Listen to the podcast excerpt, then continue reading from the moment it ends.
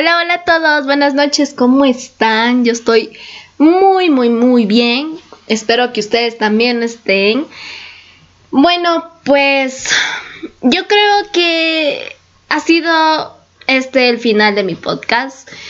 Este tema me pareció muy, muy, muy interesante saber porque eh, simplemente yo sabía que esto no, no estaba correcto, pero no sabía sus largas consecuencias.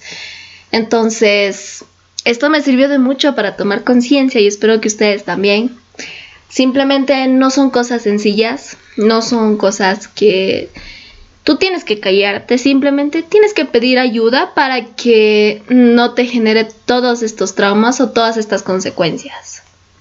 Yo les quería agradecer a todos los que se quedaron hasta el final y por supuesto, quisiera saber, ¿qué piensas tú al respecto?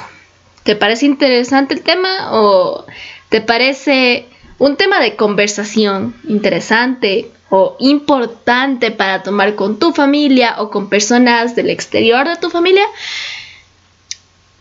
Si te doy mi punto de vista, para mí sí. Para mí es un tema muy importante porque muchas de las personas piensan distinto. No todas las personas pensamos iguales cada uno somos distintos, entonces tenemos un concepto distinto. Para mí sería muy interesante intercambiar este punto de vista con alguien más para ver cómo nos va y qué sienten las personas al momento de tocarles el tema de violencia intrafamiliar. Y hasta podemos ahí por ahí descubrir si es que sufre de algo de eso y poder ayudarla o pedir ayuda.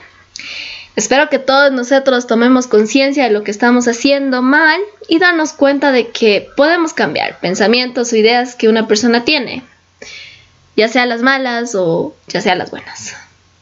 Nosotros que somos el futuro del país, esto va para los jóvenes.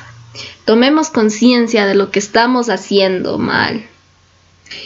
Nosotros podemos cambiar esta situación desde muy temprano para que en el futuro nuestros hijos o tu esposa o tu esposo no sufran por esto. Simplemente eh, estas son cosas que necesitamos tomar conciencia, necesitamos conversarlo con alguien y si es que tienes ya tu familia, necesitas conversar y compartir estas ideas en familia para que no haya roces, no haya choques y por lo tanto no lleguen a este tipo de violencia o no tengan consecuencias graves en un futuro como familia. Simplemente de que desde temprano mm, vayamos corrigiendo nuestros errores, intercambiando opiniones, conociéndonos mejor, saber lo que nos gusta, saber lo que no nos gusta, porque de eso trata una familia. Em, gracias por darte el tiempo de escucharme. Espero que me digas lo que pienses.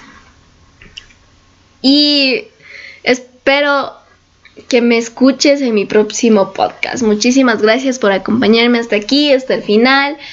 Eh, muchas gracias. Hasta la próxima. Hasta luego.